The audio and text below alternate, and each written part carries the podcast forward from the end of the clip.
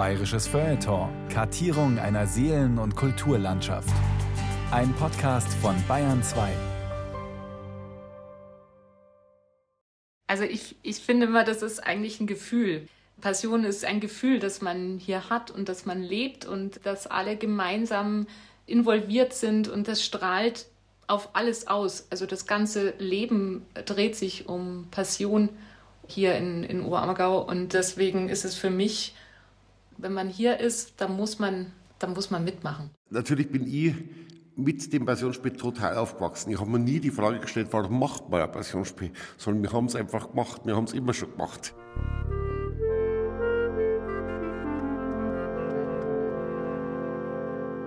Dass ein ganzes Dorf, Erl jetzt, ein ganzes Dorf äh, darauf hinfiebert und, und da mitmacht und mitspielt, das ist ja Volkstheater pur. Das ist ja in Oberammergau sicher dasselbe und woanders, wo Passionsspiele stattfinden. Das Passionsspiel hat überhaupt, wie das Theater in Tirschenreuth, etwas sehr Identitätsstiftendes, etwas Sinnstiftendes. Es ist wirklich ein Gemeinschaftserlebnis.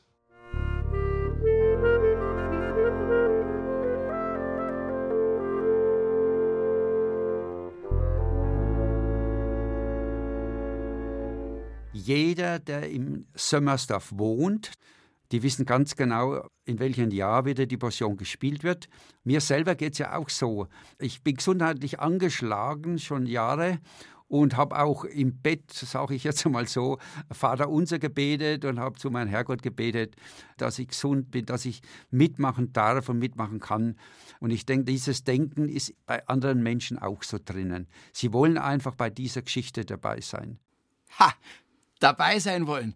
Einfach mitmachen müssen. Ja, mir entkommt keiner. Ich steck alle an, die mit mir in Kontakt kommen. Aha. Ja, ach so, nein, nein, nein, nicht was Sie jetzt denken. Also ich bin nicht dieses grassierende Dings da, dieses, dieses, nein, nein, ich komme gleich drauf. Coronavirus. Ja, ja, genau, Coronavirus. Na, schöner Name eigentlich, ja? Corona, die Krone. Aber eine scheußliche Angelegenheit. Pfui Teufel! Die Krönung bin eigentlich ich. Des Passionsvirus. Eine Leidenschaft, die die Menschen packt und gegen die kaum wer je immun wird, der sich einmal infiziert hat. Vom fränkischen Sömmersdorf über Wahl im Allgäu bis ins tirolerische Erl und von Tirschenreuth oder Neumarkt in der Oberpfalz bis nach Oberammergau in Oberbayern geht die Passion für die Passion viral. Die geht viral auf jeden Fall und es ist irgendwie so ein Mischwesen, das Passionsspiel, also mit einem sehr professionellen Anspruch nach außen an die Inszenierung, aber natürlich getragen aus einem Dorf raus, wo wir alle Laien sind, aber total irgendwie mit dem Theater-Virus ja, infiziert sind. Das hat sich, glaube ich, so in Oberammergau über die Jahrhunderte entwickelt, dass das irgendwie in Fleisch und Blut einfach übergegangen ist. Na, wenn das keine frohe Botschaft ist, dass es auch andere Erreger gibt. Gutartige wie mich, die für freudige Erregung sorgen.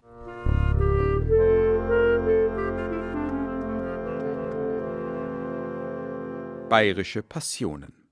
Das Passionsspiel. Ein diagnostisches bayerisches Feuilleton von Christoph Leibold.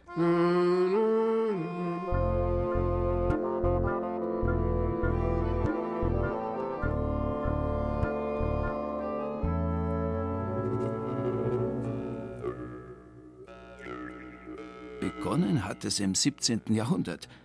Es kam der Dreißigjährige Krieg. Es kam die Pest. Und dann kam ich und habe mich fast so epidemisch verbreitet wie die Pest, wie die Passionsvirologin zu bestätigen weiß. Für die Zeit zwischen 1600 und 1650 sind gut 40 Spielorte im bayerisch-österreichischen Raum belegt, die Passionsspiele aufgeführt haben. Also die Leidensgeschichte Jesu, meist eng angelehnt an die Handlung der Evangelien, vom Einzug nach Jerusalem bis zur Auferstehung und mit allem, was dazwischen liegt. Danach habe ich mich exponentiell verbreitet. Am Ende des 18. Jahrhunderts waren es bereits um die 250 Passionsspiele im selben Raum. Erst die Aufklärer haben meine Verbreitung eindämmen können, vorübergehend. Sie haben den Menschen den Unsinn einzuimpfen versucht, dass sich Spiellust nicht mit dem heiligen Ernst der biblischen Botschaft verträgt. Doch gegen das Passionsvirus war kein Kraut gewachsen. Das Fieber flammte schon bald flächendeckend wieder auf. Eine zweite Infektionswelle, vom Alpenraum bis tief hinein ins Tiefland. Aber bitteschön, daran ist nichts Schlimmes. Im Gegensatz zu Corona bin ich keine Krankheit, die man heilen muss. So ziemlich das Schlimmste, was einem passieren kann, der sich mich einfängt, und das gilt auch nur für die Männer, ist das biblische Bärte sprießen und die Haare lang wachsen. Ansonsten habe ich auf viele Menschen äußerst heilsame Wirkung.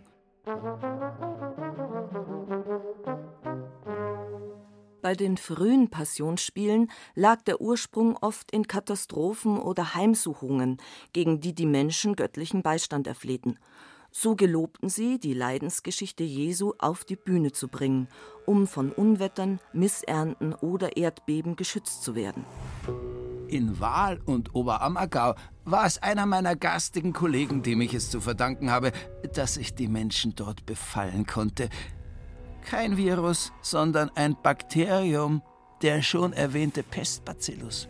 Als die Seuche zum Beispiel 1633 am Fuße des Kofels wütete, gelobten die Oberammergauer regelmäßig Passion zu spielen, so das Sterben ein Ende nähme. Nach diesem Gelübde, so will es die Überlieferung, gab es keinen einzigen Pesttoten mehr im Ort. Der Pestbacillus war besiegt und der Weg frei für meinen Siegeszug.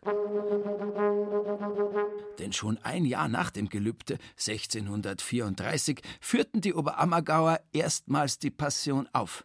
Später wechselten sie auf die geraden Zehnerjahre und hielten sich, von wenigen historischen Ausnahmen abgesehen, getreulich an diesen Spielrhythmus.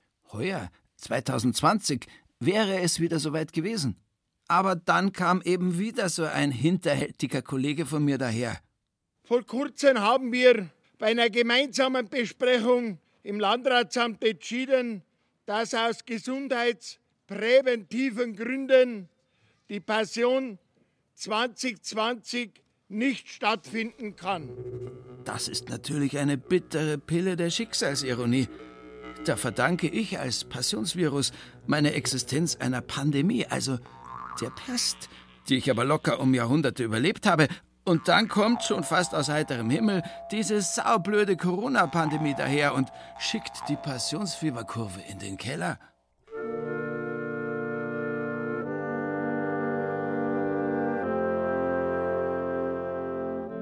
Also zunächst war es natürlich ein Schock für uns alle und man hat ja schon die Wochen davor so ein bisschen gebankt und damit gerechnet, dass es wahrscheinlich nichts wird. Als dann aber die Absage ausgesprochen wurde, ja, dann hat man erst mal so verstanden, was jetzt da passiert. Ich mag's nicht verstehen und einsehen. Eigentlich sollten die Zeitungen jetzt voll sein von mir und von Leuten wie Eva Reiser, die in Kürze die Mutter Gottes Maria in Oberammergau hätte darstellen sollen. Aber jetzt verseucht Corona die Schlagzeilen.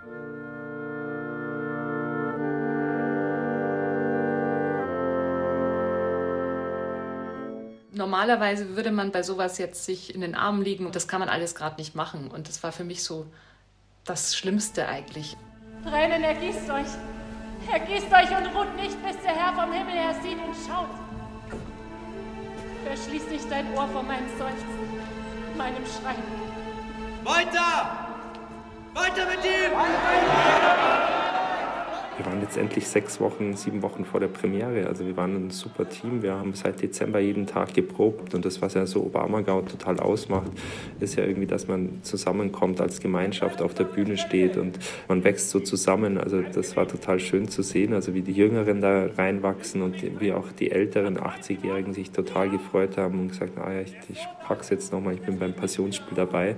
Und dann wird man da praktisch so in voller Fahrt ausgebremst. Noch so ein Leidtragender, Frederik Mayet. Der hätte als Jesus den Kreuzestod auf der Oberammergauer Passionsbühne sterben sollen. Doch Corona hat es vorerst nun ja durchkreuzt. Kruzifix möchte es da einem entfahren. Jetzt gehen wir mal alle da hin, wo sie vom Kreuzweg gekommen sind. Links. So. Jetzt brauche ich einmal drüber. Der Hohe Rat darf sogar noch in Kantine gehen, wenn er mag. Weil vor einer, vor einer halben Stunde kommt es nicht dran. Ich habe jetzt ganz viele von den Darstellern einfach, die man jetzt eigentlich jeden Tag gesehen hat, seit, ja, seit Wochen habe ich die nicht mehr gesehen. Also da trifft man vielleicht mal den einen oder anderen, wenn man beim Spazieren ist und dann trifft man sich und ratscht, aber man merkt schon, ganz viele sind natürlich abgetaucht, wir dürfen uns nicht sehen und das ist schon eine ganz komische Situation.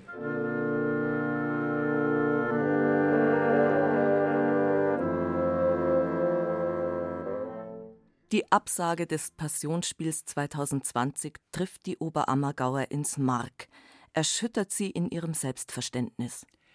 Weil ich nicht nur zu Lebzeiten vom einen zum anderen überspringe, sondern auch von Generation zu Generation übertragen werde.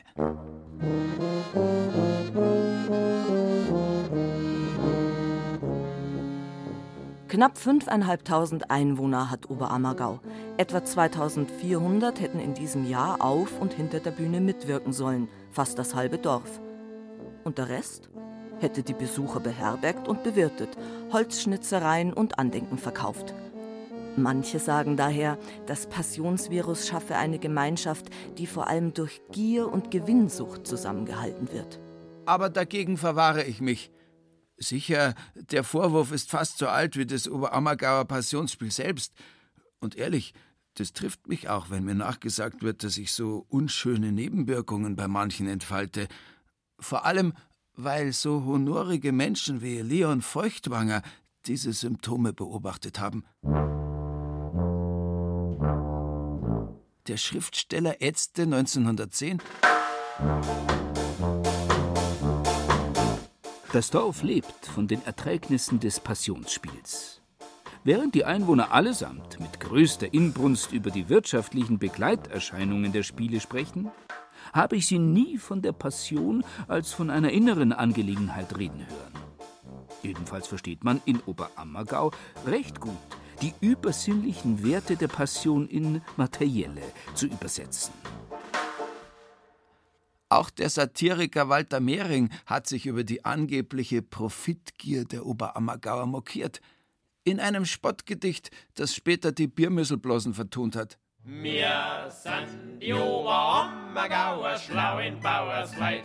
Wir sind die frömmsten Menschen von der ganzen Christenheit. Drum schickt der Herrgott auch die Leid von fern und nah. Und jedes Zoll der Stange Goldins für die Maschkara. Ist die Passion der Oberammergauer fürs Passionsspiel am Ende also vor allem gerissener Geschäftemacherei geschuldet? Ein einträgliches Produkt von Bauernschleue und Bigotterie, die den Dorfbewohnern ein stattliches Auskommen beschert. Jetzt aber mal halblang. Wäre Geldgier der einzige Antrieb der Oberammergauer, hätten sie ihr Passionsspiel sicher nicht über das Zeitalter der Aufklärung hinübergerettet. Da braucht's schon mehr dazu. Fiebrige Leidenschaft eben, wie nur ich sie auszulösen vermag. 1770 untersagten Kurfürst Karl Theodor und König Max Joseph sämtliche Passionsaufführungen in Bayern. Dem nüchternen Geiste der Aufklärung erschien das grassierende Passionsvirus tatsächlich wie eine zweite Pest, die in den Menschen eine krankhafte Spieltrunkenheit befördert, bei der der Verstand aussetzt. Doch was Oberammergau betrifft, so habe ich mich durch den Lockdown der Aufklärer nur kurzzeitig bremsen lassen. Schon zehn Jahre später erwirkten die Oberammergauer eine Sondergenehmigung und durften wieder spielen. Im Gegensatz zu den meisten anderen Passionsspielorten. So wurde Oberammergau etwas Besonderes und im 19. Jahrhundert auch durch den Tourismus entdeckt. Die Oberammergauer leben aber nicht nur von der Passion, sondern auch für die Passion. In Oberammergau heißt's: Gestorben wird nach der Passion. Rückt ein Spieljahr näher, mobilisieren die Alten ihre letzten Kräfte. Einmal, ein letztes Mal noch dabei sein. Woran Sie schon sehen, Ich bin nichts Lebensbedrohliches, sondern wirke sogar äußerst vitalisierend.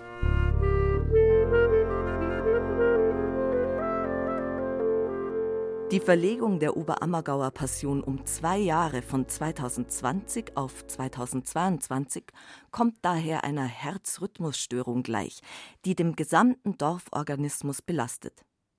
Es ist, als würde der Pulsschlag für einen Moment aussetzen und keiner weiß, wie der Patient das wegsteckt. In Oberammergau leben die Menschen im Zehn-Jahres-Rhythmus der Passion. Ihr Dasein teilt sich in ein Davor und ein Danach – erzählen Maria Eva Reiser und Jesus Friederik Mayet. Tatsächlich hat man jetzt so ähm, ja, sein Leben drauf vorbereitet und so geplant, dass man das machen kann. Ich habe das ähm, abgesprochen, dass ich unbezahlten Urlaub bekomme für die Zeit jetzt und das war überhaupt gar kein Problem. Und äh, ja, und plötzlich ändert sich alles und man steht natürlich erstmal da und weiß nicht, wie es weitergeht. Man richtet sich darauf ein und weiß, das kommt alle zehn Jahre und Paare, die sagen so nach dem Passionsspiel äh, vielleicht das erste Kind oder so. Also das sind ja oft echte Entscheidungen. Oder ich will dann ein Haus bauen oder ich, ich das Passionsspiel mache ich noch und dann muss ich irgendwie ins Ausland gehen aus beruflichen Gründen. Da gibt es ganz viele Oberammergauer, die äh, ja, wo das äh, so ein bisschen in einer gewissen Weise die Lebensplanung über den Haufen geworfen ist. Die Leidenschaft schafft Leiden. Die Pandemie stellt die Passion der Oberammergauer für ihre Passion auf eine harte Probe.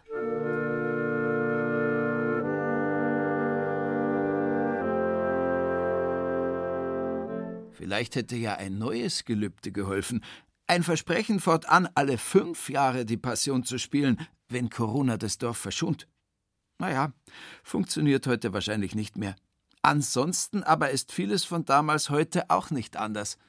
Man hat damals ja auch irgendwie Social Distancing betrieben, indem man praktisch ums Dorf rum Pestfeuer aufgestellt hat, also niemanden ins Dorf reingelassen hat und niemanden rausgelassen hat.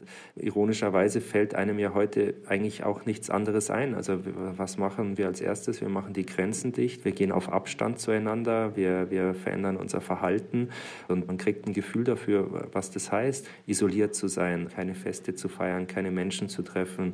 Parallelen gibt es da auf jeden Fall für mich nur dass eben die göttliche Intervention diesmal ausblieb. Da könnte manch einer vom Glauben abfallen, also so er denn überhaupt einen hat, weil das Bekenntnis zur Passion ist ja nicht zwingend zugleich ein Glaubensbekenntnis, heute nicht. Und auch nicht früher.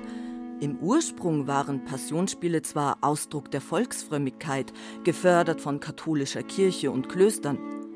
Und noch Anton Lang, der Anfang des 20. Jahrhunderts in drei Passionsspielzeiten den Oberammergauer Jesus verkörpert ja, hat. Ja, den habe ich echt voll erwischt.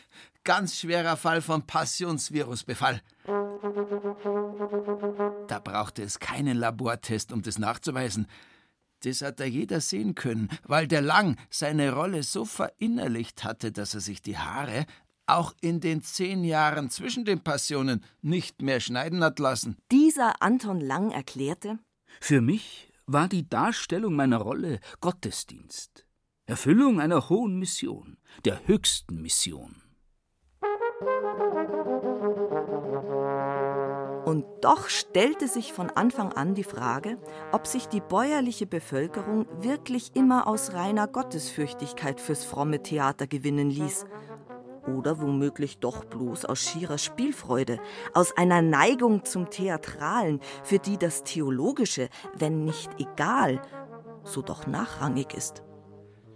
Das wird immer wieder mal behauptet, dass die Menschen im Alpenraum seit jeher eine Art angeborene Immunschwäche mitbrachten, die sie für mich besonders anfällig gemacht hat. Alois Johannes Lippel und Wilfried Feldhütter zum Beispiel schrieben in einem Aufsatz über das alpenländische Volksschauspiel wie sie anderswo die Seefahrt, das Organisieren, das Handeltreiben, den Belcanto, die Blutrache, das Faulenzen oder das Spintisieren als eine Erbschaft, eine unumgängliche im Blut haben, so mändelte bei den alpenländischen, den bayerischen Eingeborenen der Hang zum Komödiespielen durch. Man ist sogar so weit gegangen zu behaupten, dass dieser Charakterzug bei uns so penetrant sei, dass er geradezu eine Art Hegemonie über alle übrigen Lebensäußerungen angetreten habe. Das also so ziemlich alles, was der Bayer tut, wie er leibt, lebt, liebt, hantiert und schafft, mit dem Theater zu tun hat. Bald mehr, bald weniger, aber immer spürbar. Und noch so eine Beobachtung. Der in Niederbayern geborene Aufklärer Johann Petzel notierte 1784 rückblickend: Die Passionsspiele waren ein unvergleichbarer Leckerbissen für den Spielhunger der Bayern.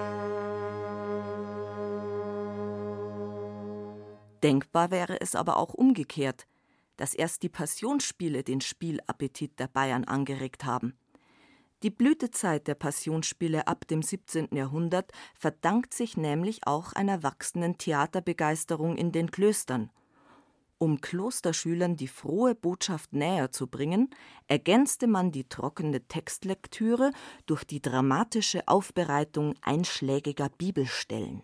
Erlebnis statt Exegese. Die Stücke, die dabei entstanden, dienten dann auch außerhalb der Klostermauern als Spielvorlagen.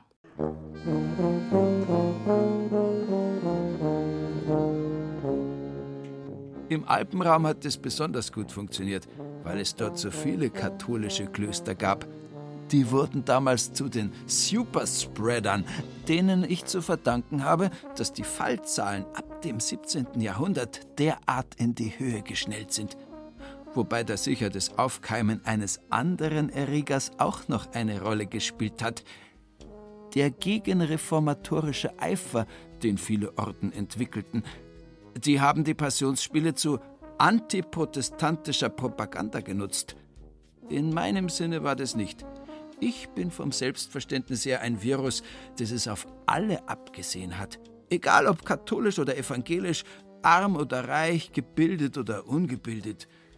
Die ersten Passionsspiele sind fürs 13. Jahrhundert belegt. Die frohe Botschaft sollte in eindrücklicher Bildsprache unter ein Volk gebracht werden, das weder lesen noch schreiben konnte. Das alles bereits vor der Reformation und den Konfessionskriegen.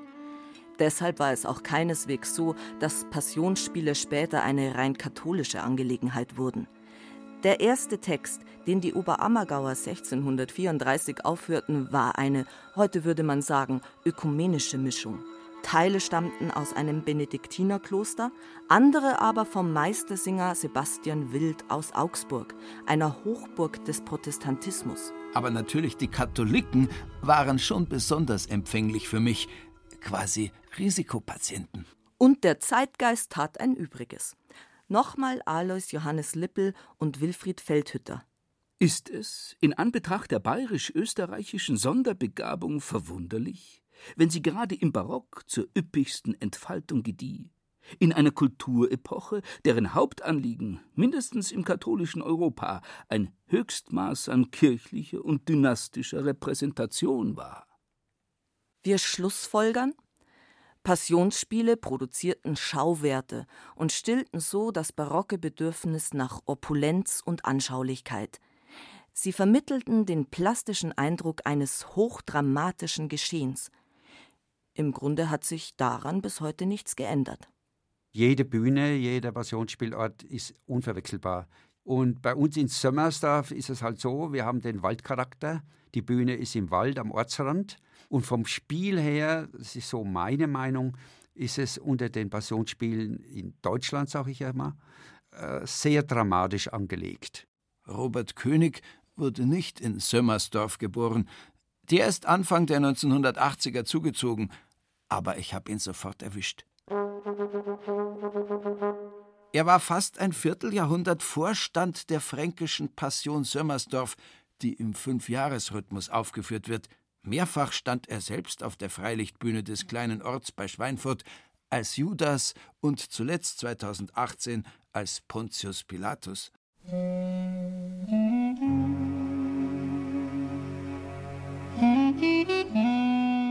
Dramatik. Das bedeutet in Sömmersdorf Musik, die das Geschehen spannungsreich untermalt. Und darüber hinaus viel zum Schauen und Staunen, sich tummelnde Tiere und eine Tanzeinlage des Harems von Herodes, Volksaufläufe und natürlich die Geißelung und Kreuzigung Jesu.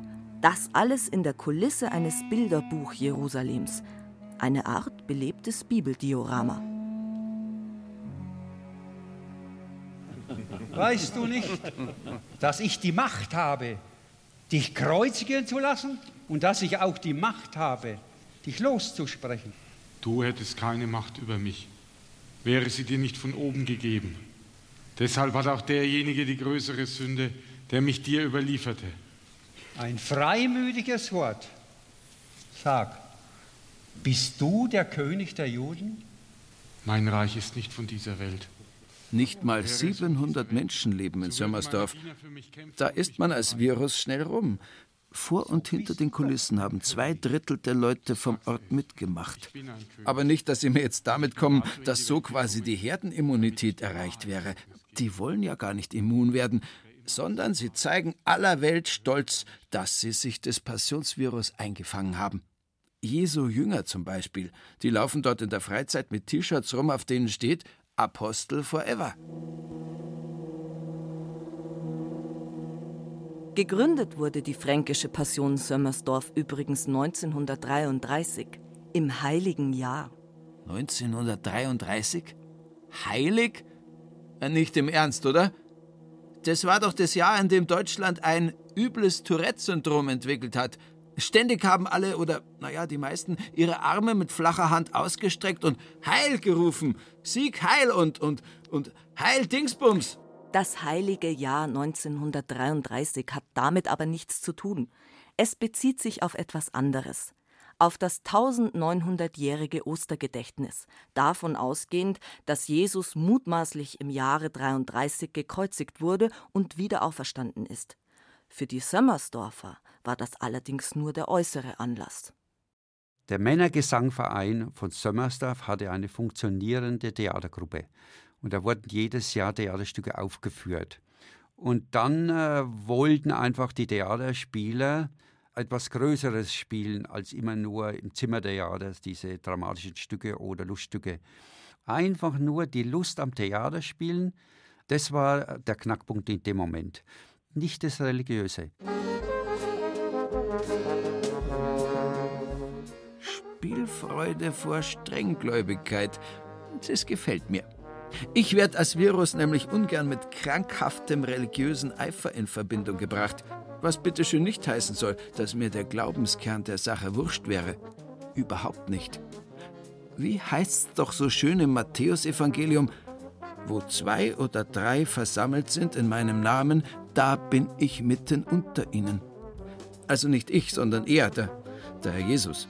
Aber ich, des Passionsvirus sorge dafür, dass sich in Orten wie Sömmersdorf gleich ein paar hundert in seinem Namen versammeln. Passionsspiele sind gelebte Gemeinschaft. Eine Weltanschauung wird im leidenschaftlichen Miteinander anschaulich. Und der Kunstwille tritt an manchen Orten dahinter zurück. Das kann ich mich erinnern, war schon in meinen Anfangsjahren so. Gespielt wurde auch im Mittelalter, nicht im Latein der Liturgie, sondern in der Volkssprache, also so, wie die einfachen Leute miteinander geredet haben. Da hat dann auch stark die jeweilige Mundart mit hineingespielt, die in den verschiedenen Passionsspielorten gesprochen wurde. Noch heute kann man daher Jesus und seine Jünger mit oberbayerischer Einfärbung reden hören, mit alemannischen Anklängen, kratzig tirolerischen Kehllauten oder eben mit fränkischem Zungenschlag. Der frühere Spielleiter, der Guido Halbig, war ja Dorflehrer. Bei ihm musstest du exakt sprechen, also T, D und, äh, und diese fränkischen äh, Wörter, wo so schwierig für uns sind. Das hat sich mittlerweile etwas gewandelt. Betonen muss man weiter. Das Fränkische soll aber, also es muss nicht, aber es soll und darf weiterhin natürlich herauskommen. Wir sind ja die fränkischen Passionsspieler wobei dann aus dem römischen Statthalter, den Robert König in Sömmersdorf gespielt hat, natürlich schnell ein Pontius Pilatus werden kann. Der Grad zwischen Authentizität und unfreiwilliger Komik ist mitunter ein schmaler und Spott über letztere schnell bei der Hand. Nicht nur, wenn es um Franken geht.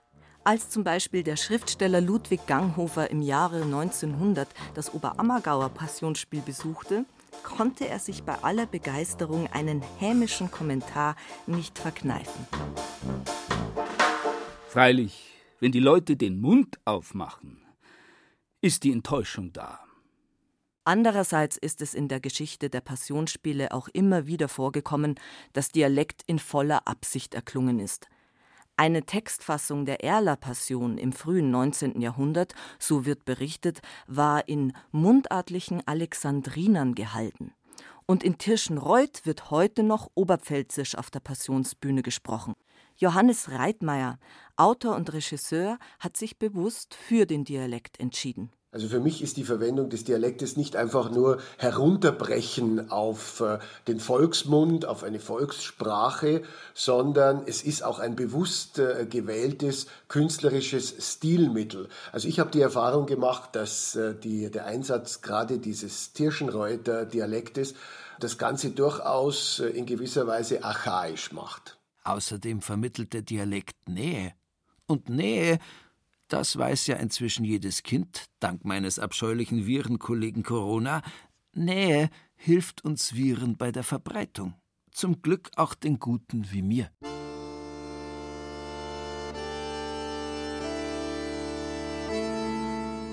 Johannes Reitmeier jedenfalls hat bei der Tirschenreuter Passion, die alle fünf Jahre aufgeführt wird, auf alles Monumentale und Spektakelhafte verzichtet was angesichts von nur etwas mehr als 100 Mitwirkenden auch gar nicht machbar wäre. Insoweit habe ich bewusst eben die Form einer, ich sag's jetzt mal, Andachtspassion gewählt, als stünde ich vor einer Fasten- oder einer Passionskrippe und könnte mir in ruhigen Bildern dieses Geschehen verinnerlichen. Das Wichtigste ist, glaube ich, neben der Tatsache, dass es eben tatsächlich eine Passion im, im Kammerspielformat ist, ihre Form, die sich eigentlich an einer musikalischen Form orientiert, nämlich den großen Barockpassionen mit, ich sage mal, gesprochenen äh, rezitativischen Stellen und gesprochenen Arias und Ensembles. Passion wird nämlich nicht nur leidenschaftlich gespielt, sondern auch gesungen.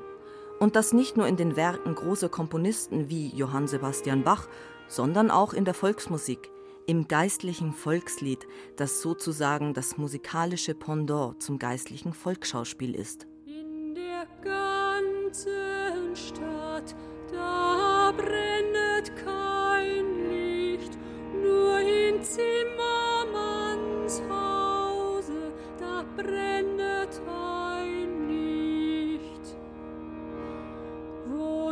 dem Herrn Jesus das Kreuz zimmern fein, da ertönet vom Himmel ein Stimmlein klein.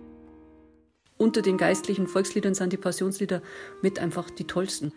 Es gibt einige, die in ihrer Schlichtheit so, so tief gängen, natürlich dann auch in der Kombination mit Inhalt. Und da geht es halt einfach um, um, Leben und Tod und um das Ernsteste, was, was man sich denkt. Und um Leid und uh, die Sehnsucht nach Erlösung oder Hoffnung.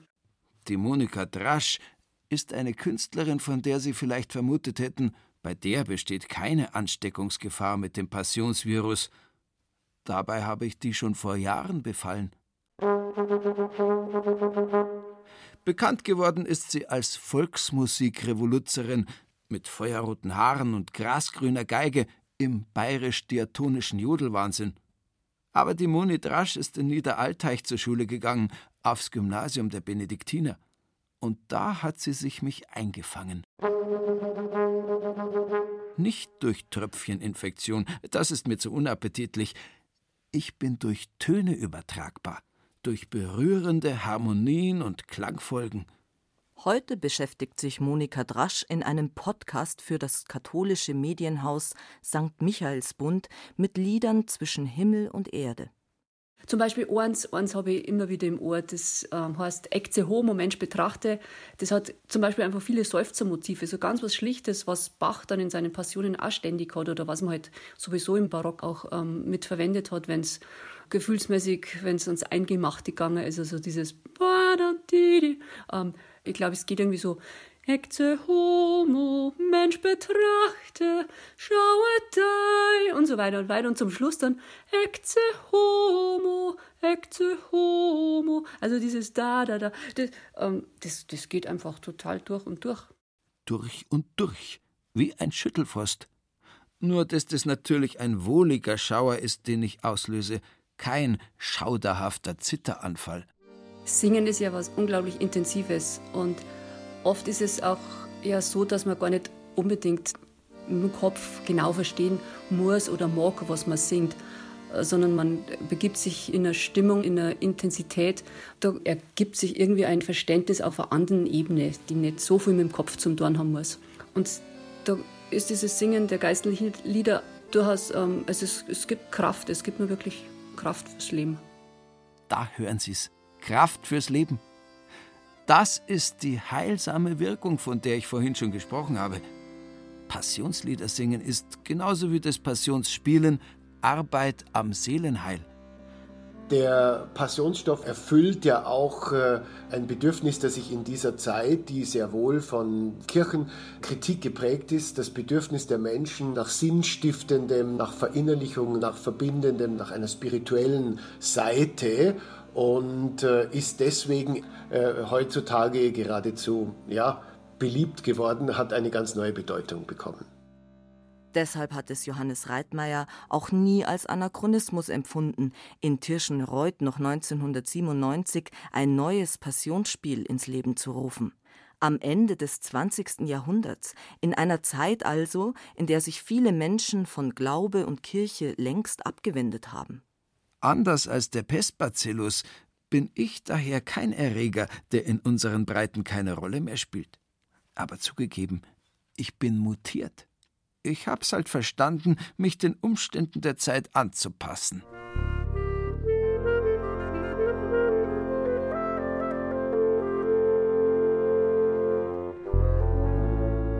Passionsspiel ist ein Werk zwischen Philosophie, Spiritualität, Glaubensbekenntnis, aber vor allem Volksschauspiel. Das heißt, die Menschen, die dies spielen, müssen das nicht nur intellektuell tragen, sondern auch emotional verstehen. Noch so ein Künstler, von dem man hätte denken können, dass er immun ist gegen mich.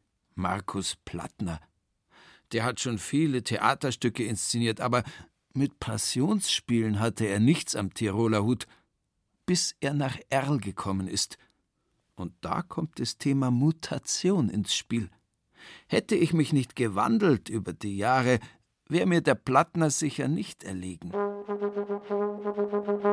Also die Erler waren ja immer bereit, dieses, dieses Spiel permanent äh, in die Gegenwart zu holen, also bewusst oder unbewusst. Das war schon immer ein traditionelles Passionsspiel, aber es hat sozusagen nie die Beschränkung gegeben, sich ausschließlich der Tradition zu verpflichten. Das heißt, die Tradition war immer auch was, was sich entwickeln darf und was Lebendiges ist. Regisseur Markus Plattner ist 2013 in Erl angetreten, um die dortige Passion weiterzuentwickeln, zusammen mit dem Dramatiker Felix Mitterer, der einen gänzlich neuen Text schuf. Gemeinsam suchten sie den Spagat zwischen Kunstanspruch und Neuerung auf der einen Seite und Wahrung des Ursprungscharakters auf der anderen. Geholfen hat dabei sicher, dass es beim Mitterer keine Neuinfektion mit dem Passionsvirus war, der hatte schon lang vorher Bekanntschaft mit mir gemacht. Ich habe ja schon als Kind die Passionsspiele gesehen, als Tiroler Kind. Also ich hatte da schon einen Bezug dazu und war insofern auch der Richtige, glaube ich.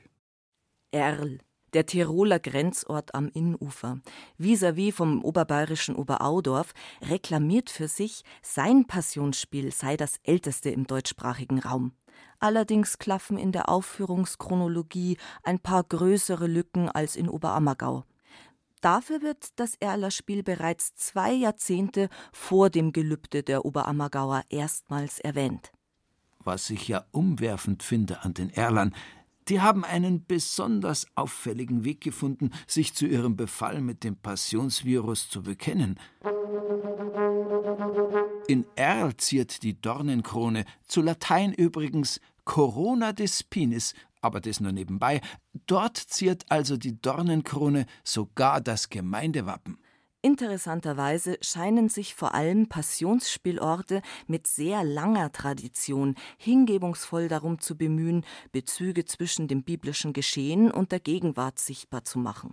Das hat mich schon immer interessiert in meinem leben, dass der Jesus eben nicht in einem Palast auf die Welt kommt, sondern in einem Stall oder in einer Höhle oder wo immer, dass Jesus und, und seine Eltern flüchten müssen und dass er auf der Seite der Armen und Ausgestoßenen und Verfolgten war, das hat mich immer sehr interessiert und das kommt natürlich in der Passion auch vor.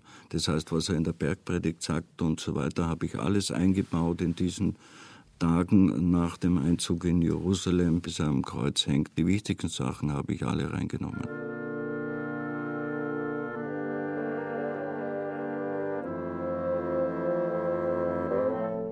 Der Jesus sagt ganz einfache Sätze. Also, wenn einer hungrig ist, gib ihm zu essen. Wenn einer durstig ist, gib ihm zu trinken. Wenn einer nackt ist, gib ihm Kleidung. Wenn einer fremd ist, nimm ihn auf. Ein Jesus, der Nächstenliebe und Mitmenschlichkeit predigt und die Armen selig preist. Diese, heute würde man sagen, soziale Ader von Jesus bewegt auch die Oberammergauer. Was nicht bedeutet, dass Frederik Mayet Jesus in der Passion 2020 als gefühlig guten Hirten hätte spielen wollen. Eher als einen, der sich mit gerechtem Zorn für soziale Gerechtigkeit einsetzt und dabei durchaus unbequem werden kann. Der war ja sehr radikal in dem, was er gesagt und gefordert hat. Und das ist irgendwie was, was man für sich selber so manchmal in gewissen Situationen irgendwie überlegt, okay, wie würde ich jetzt entscheiden? Oder stehe ich jetzt auf und sag was? Oder bleibe ich lieber ruhig, gerade in Bezug auf Äußerungen, die ja bei uns wieder salonfähig geworden sind. Und da irgendwie auch den Mut irgendwie zu haben und zu sagen, so und ich stelle mich hin und ich sage jetzt was, also dass man da sich selber irgendwie an der eigenen Nase packt und sagt, eben, man muss Courage zeigen man muss auch mal aufstehen können. Also das sind so Sachen, die dadurch auch bewusster werden. Noch ein Grund bis heute Passion zu spielen, weil es anstiften kann zu Engagement und Zivilcourage. Auch Überzeugungstäterschaft kann viral gehen, wie man aus dieser Aussage von Mariendarstellerin Eva Reiser schlussfolgern darf. Dass das zu meiner Symptomatik gehört, da bin ich durchaus stolz drauf.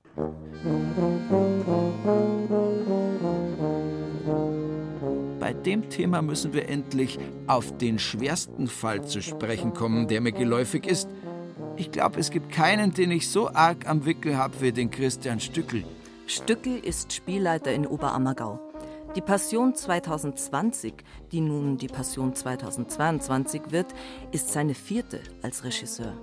Außerdem ist er ein Nikotinsüchtel, der den Rauch seiner Zigaretten so gierig inhaliert wie schwer Corona-Kranke den Sauerstoff aus dem Beatmungsgerät. Und trotzdem, noch stärker als seine Nikotinabhängigkeit ist, scheint mir sein Passionsfieber. Stückel ist ein Passionsjunkie ich bin mit der Geschichte total aufgewachsen. Also das Passionsspiel ist für mich irgendwie so, ja, wie mit der Muttermilch daherkommen. Trotzdem, um jedes Jahr, wo du älter wirst, stehst du mit den Geschichten mehr im Konflikt. Der Stückel ist familiär vorbelastet. Schon sein Vater und Großvater zum Beispiel haben tragende Rollen im Passionsspiel bekleidet. Und das Wirtshaus zur Rose von Stückels Eltern war für den jungen Christian und mich das, was die Starkbierfeste kürzlich für die Leute und das Coronavirus waren. Da saßen die Menschen eng beisammen am Stammtisch und redeten sich die Köpfe heiß über die Passion. Ein echter Hotspot. Und der Stückel trieb sich ständig darin herum. Ist doch klar, dass er früh Symptome einer Passionsvirusinfektion gezeigt hat. Bereits mit 15 stand Christian Stückels Wunsch fest, später einmal Passionsspielleiter zu werden. Drum hatte er auch bald den Spitznamen Passionsschreck weg, weil er sich immerzu im Passionstheater herumtrieb und zu allem seine Meinung sagte. 1990 war es dann tatsächlich soweit. Noch keine 30 Jahre alt inszenierte Stückel damals zum ersten Mal das Oberammergauer Passionsspiel – als jüngster Spielleiter in der Geschichte des Dorfes. Seither hat er das Stück sukzessive revolutioniert. Wir arbeiten ja in einer fast 400-jährigen Tradition. Wir wissen, dass es schwache Zeiten gegeben hat, stärkere Zeiten. Wir wissen, dass es Zeiten gegeben hat, wo das Passionsspiel als nationales Volksschauspiel und dann wieder total als religiöser Altkitsch abgetan wird. Aber grundsätzlich haben wir natürlich so einen Boden, wo man sagt, in 400 Jahren hat sich das Passionsspiel immer gewandelt und wir können natürlich daran weiterarbeiten, damit umgehen, das umformen, woanders hitreiben. All diese Möglichkeiten haben wir natürlich hier. Infiziert ist bei Stückel gar kein Ausdruck, der ist besessen von mir.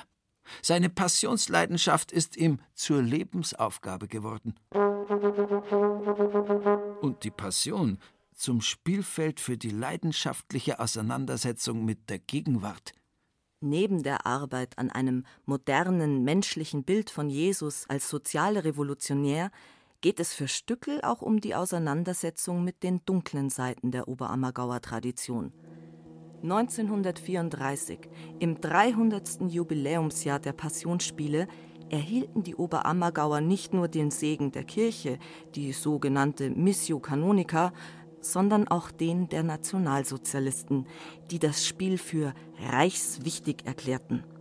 Im August 34 besuchte Adolf Hitler höchstpersönlich eine Vorstellung und versprach dem Dorf sein immerwährendes Wohlwollen. Henry Picker, Protokollant von Hitlers Tischgesprächen, schilderte die Begeisterung des Führers später wie folgt. Kaum je sei die jüdische Gefahr am Beispiel des antiken römischen Weltreichs so plastisch veranschaulicht worden wie in der Darstellung des Pontius Pilatus bei diesen Festspielen. Erscheine dieser doch als ein rassisch wie intelligenzmäßig so überlegener Römer, dass er wie ein Fels inmitten des jüdischen Geschmeißes und Gewimmles wirke. Vom Volksschauspiel zur völkischen Vereinnahmung war es damals nicht weit. Wie viele Passionstexte wimmelte auch der von Oberammergau vor unverhohlenen Antijudaismen. Drastisches Beispiel: der sogenannte Blutruf, ein Vers aus dem Matthäusevangelium, der das jüdische Volk als Meute darstellt, die von einem zögernden Pontius Pilatus unbarmherzig die Verurteilung Jesu fordert und sich dafür selbst verflucht. Der Vers wurde auch nach dem Krieg nicht aus der Oberammergauer Passion gestrichen, zahlreichen Protesten zum Trotz. Wie die Oberammergauer auf Stur schalteten, das war wirklich pathologisch. Spielleiter Johann Georg Lang erklärte: Wir haben ein reines Gewissen. Wir müssen ein Gelübde erfüllen, und unser Stück enthält nichts Anstoßerregendes. Das waren wirklich scheußliche Begleitsymptome der Passionsvirusinfektion, diese Traditionstreue, die in ideologische Verbohrtheit umgekippt ist. Erst Christian Stückel gelang es vor 20 Jahren, dass der Blutruf verbannt wurde. Und mit ihm viele andere Antijudaismen. Christian Stückel hat mit leidenschaftlichem Erneuerungswillen die Oberammergauer Passion auf die Höhe der Zeit gehoben, ohne sie dem biblischen Kontext zu entheben. Man merkt, hier ist ein Profi am Werk. Stückel ist im Hauptberuf Intendant am Münchner Volkstheater. Seine Passion für die Passion hat ihn ins Theater gebracht und das Theater zurück zur Passion. Interessante Infektionskette.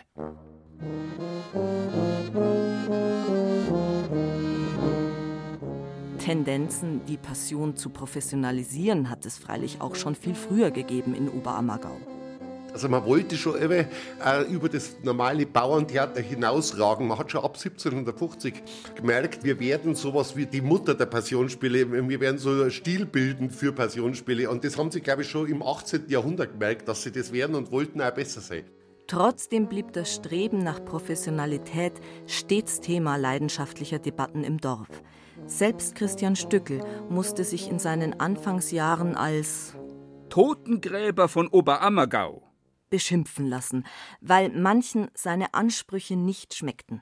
Passionsspiele, sagen noch heute einige, bräuchten eine Portion Laienhaftigkeit der Darsteller, die mit viel Herzblut, aber erkennbar unbeholfen agieren, um dem ursprünglichen Charakter eines frommen Volksschauspiels gerecht zu werden. Ein Schmarrn, findet Stückel. Natürlich versuche ich alles, es so gut wie möglich hinzukriegen mit diesen Leuten. Also zu sagen, die sollen doch lieber Ja, undeutlich reden, das wäre ja ein Blödsinn. Also was bedeutet laienhaft? Also bedeutet laienhaft schlecht? Soll wir, damit wir authentisch bleiben, schlecht bleiben? Wir versuchen alles, aber Ziel und Zweck muss doch sein, es so professionell wie möglich hinzukriegen, dass das, was da auf der Bühne rüberkommt, auch glaubwürdig ist. Stückels Gegner in Oberammergau sind bis heute nicht komplett verstummt. Ihr Gezeter aber ist zum Grummeln geschrumpft. Dafür ist ihm und dem Dorf unerwartet ein neuer Gegner erwachsen, der sich weder mit Leidenschaft noch mit der Kraft des besseren Arguments in die Knie zwingen lässt. Wir waren jetzt Jahre beschäftigt an dem Ganzen und jeder hat es gern gemacht. Aber es ist jetzt so und ich glaube, was ganz wichtig ist, dass man weiterschaut. Ah, weiterschauen, nach vorne blicken. Was soll man auch sonst machen? Der vermaledeite Virenkollege Covid-19 war in dem Fall einfach stärker als ich. Nicht bloß in Oberammergau, in Tirschenreuth musste ich ihm ebenfalls weichen. Dabei haben sie dort lange gehofft, dass sie den Premierentermin, Ende März hätte der sein sollen, halten können. Bis sie einsehen mussten, heuer wird es nix. Ausgerechnet der Landkreis Tirschenreuth hat sich zu einem Corona-Hotspot entwickelt. Gespielt werden soll in Tirschenreuth nun in einem Jahr, 2021. Oberammergau verschiebt sogar um zwei Jahre. Aber dann, ja, dann breite ich mich wieder aus. Ich stecke halt gerade in einer Latenzphase. Aber soll nur ja keiner glauben, ich wäre überwunden. Hören Sie sich nur mal in Oberammergau um, dann werden Sie schon merken, dass ich noch da bin. Ich das Passionsvirus. Wir werden die Passion auf die Bühne bringen, hat der Christian Stückel versprochen. Das reicht noch nicht, um als neues Gelübde durchzugehen, aber bestimmt für einen Eintrag in die Geschichtsbücher. Wir gehen ja jetzt auch wieder in die Chronik ein mit dieser Verschiebung. Also rückblickend wird das auch ganz was Besonderes sein, dass man jetzt nicht spielen konnte und um zwei Jahre verschieben musste einer der ersten Sätze beim Einzug in Jerusalem vom Jesus. Er sagt, Armut und Krankheit raffen euch dahin. Der Satz hat einfach jetzt schon irgendwie eine ganz andere Bedeutung. Also auf einmal wird auch so ein Satz total konkret und wird irgendwie aufgeladen.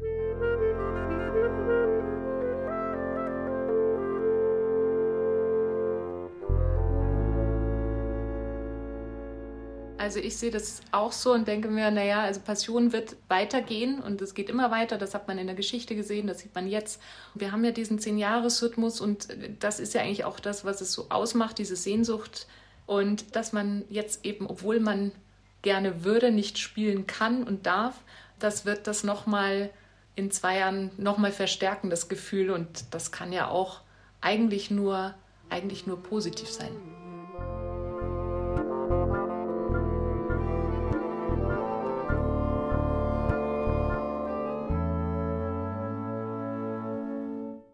Bayerische Passionen. Das Passionsspiel. Sie hörten ein diagnostisches bayerisches Feuilleton von Christoph Leibold. Es sprachen Maria Hafner, Burkhard Dabinus und Peter Weiß. Ton und Technik Ursula Kirstein. Regie der Autor. Redaktion Ulrich Klenner. Eine Produktion des Bayerischen Rundfunks 2020.